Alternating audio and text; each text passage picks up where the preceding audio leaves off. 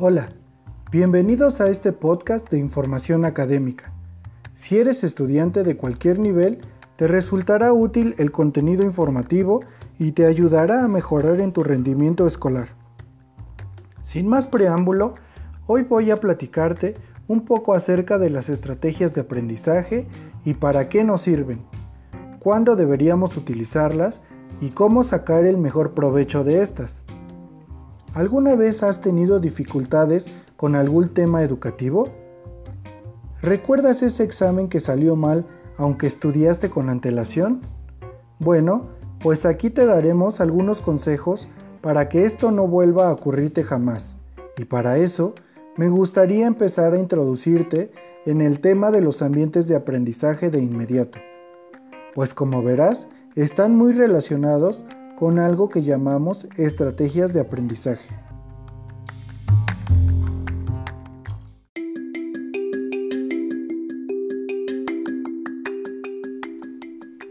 Antes que nada, voy a intentar explicarte el propósito de las estrategias de aprendizaje y su significado. Surgen como una respuesta a una constante necesidad de preparación académica. Recuerda que la educación está en una constante evolución y tanto docentes como alumnos tienen el compromiso de mantenerse al día. Esto quiere decir que para adquirir el conocimiento se necesitan técnicas adecuadas que faciliten su comprensión. ¿Te das cuenta de la importancia de las estrategias de aprendizaje? Imagina que las estrategias de aprendizaje son pasos y procesos secuenciales que te ayudan a procesar cualquier tipo de información y digerirla de forma que puedas comprenderla para su aplicación. Los procedimientos que son utilizados durante una estrategia de aprendizaje son comúnmente llamados técnicas de aprendizaje.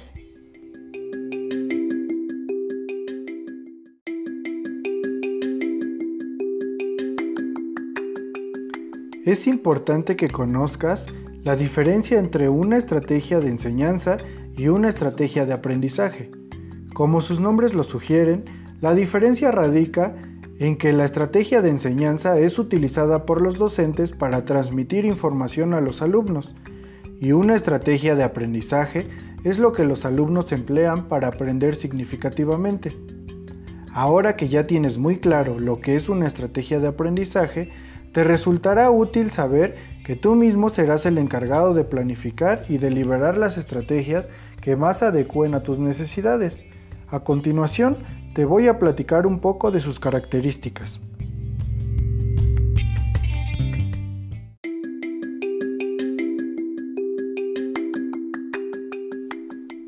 Primero, las estrategias de aprendizaje son acciones que surgen o se crean a partir del interesado, en este caso el estudiante, o tú, por ejemplo. Segundo, Puedes utilizar una gran variedad de técnicas, operaciones o actividades específicas.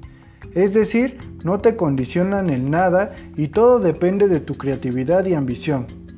Tercero, tienen un objetivo específico, o sea, que su propósito será el aprendizaje o la solución de situaciones académicas y derivadas.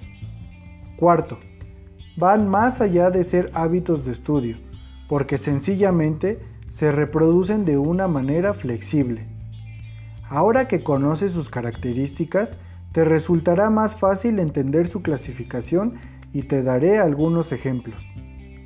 Empecemos diciendo que esta clasificación consta de procesos, tipo, finalidad y técnicas o habilidades.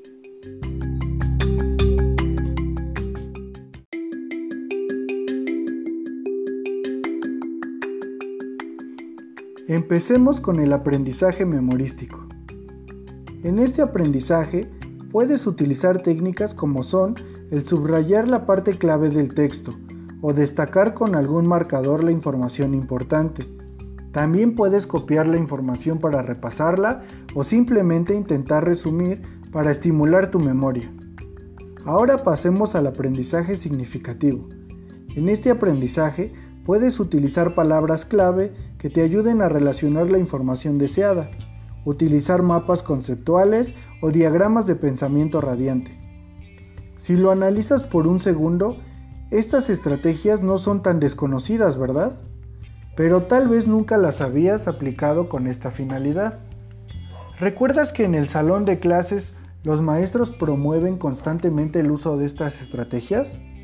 Por ejemplo, ¿cuántas veces te han pedido que expongas, ya sea de manera individual o en equipo? O que realices un debate con tus compañeros, que hagan una crítica respecto a algún tema o que den una retroalimentación al final de la clase. Bueno, pues todo eso forma parte de las estrategias de aprendizaje.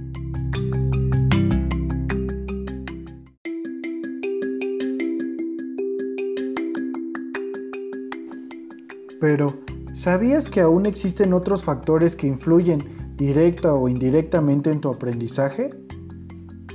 Llegó la hora de hablarte de los ambientes de aprendizaje. Antes que empecemos, quisiera hacerte una pregunta. ¿Cuál es tu lugar preferido para estudiar? Es fundamental tener un ambiente de aprendizaje idóneo para que puedas alcanzar el éxito en tus estudios. ¿Sabías que los ambientes de aprendizaje están conformados por docentes y estudiantes que se involucran dentro de un proceso de enseñanza-aprendizaje? En pocas palabras, un ambiente de aprendizaje es una sociedad educativa que se encuentra en constante cambio.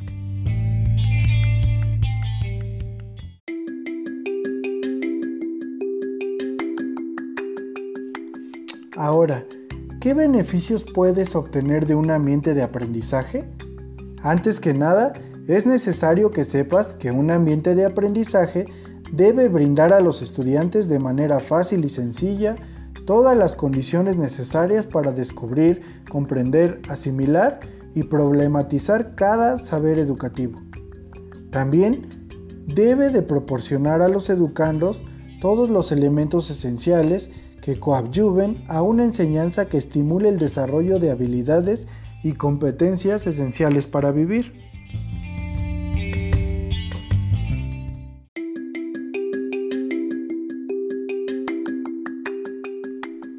Un buen ambiente de aprendizaje estará conformado por algunos elementos esenciales, a saber, la información, o sea, los saberes que se deben tener en cuenta por parte del alumno. Asimismo, pueden ser las indicaciones que tu maestro te pueda dar con la finalidad de que comprendas mejor un tema. Puede incluir trabajo individual, en equipo o algún tipo de investigación. Vayamos ahora con la interacción, que básicamente no es más que la relación que los actores del ambiente de aprendizaje desarrollan durante el proceso de la construcción del saber. Esto implica profesores, alumnos, investigadores, especialistas, etc. Luego encontramos a la producción, es decir, la elaboración del producto de aprendizaje que realizarás y que servirá de evidencia tangible de lo que vas a aprender.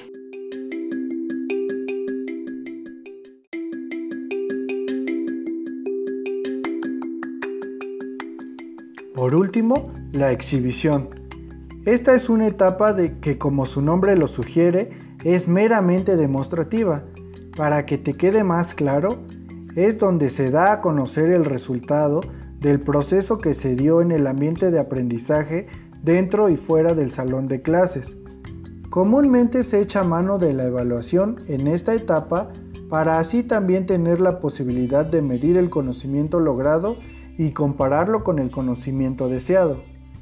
Toma en cuenta que para que cualquier ambiente de aprendizaje resulte, necesita reunir elementos básicos como la organización espacial, dotación de materiales necesarios para el proceso de aprendizaje y organización para obtener propósitos especiales o específicos.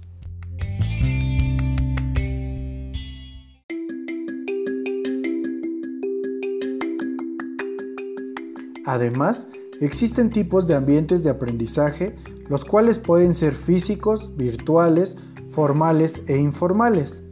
Los ambientes físicos aluden al entorno que te rodea. Por ejemplo, cuando estás en tu salón de clases, y esto implica muchos factores. La comodidad de tu asiento, la luz que el salón te ofrece, la cercanía de tu asiento respecto al profesor, en fin, es toda interacción, positiva o negativa, que tienes con el ambiente de aprendizaje.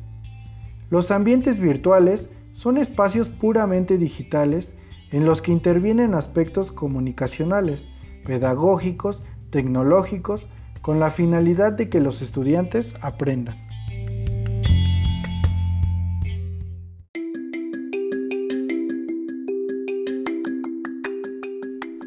Los ambientes formales están enmarcados dentro de un sistema educativo institucional estructurado. Por ejemplo, en México existe un sistema educativo regulado por el gobierno mexicano que a su vez desemboca en instituciones públicas y privadas del país. Los ambientes informales son el resultado de un aprendizaje significativo que dura toda una vida, es decir, es el cúmulo de conocimientos, capacidades, actitudes, etcétera, que una persona pueda adquirir a través de experiencias diarias y de la interacción con el medio. Se desarrolla en un ámbito extraescolar y no existe un plan de estudios o una acreditación para esto.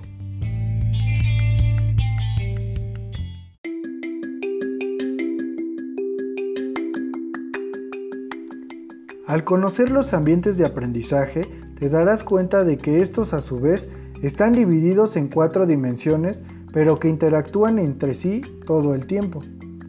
Primero tenemos a la dimensión física.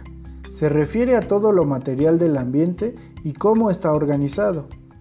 Luego tenemos a la dimensión funcional. Es la utilidad que le damos a los espacios de aprendizaje.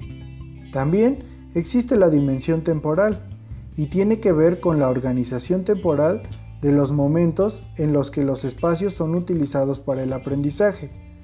Por último, está la dimensión relacional, que son las relaciones que se logren establecer dentro del ambiente de aprendizaje.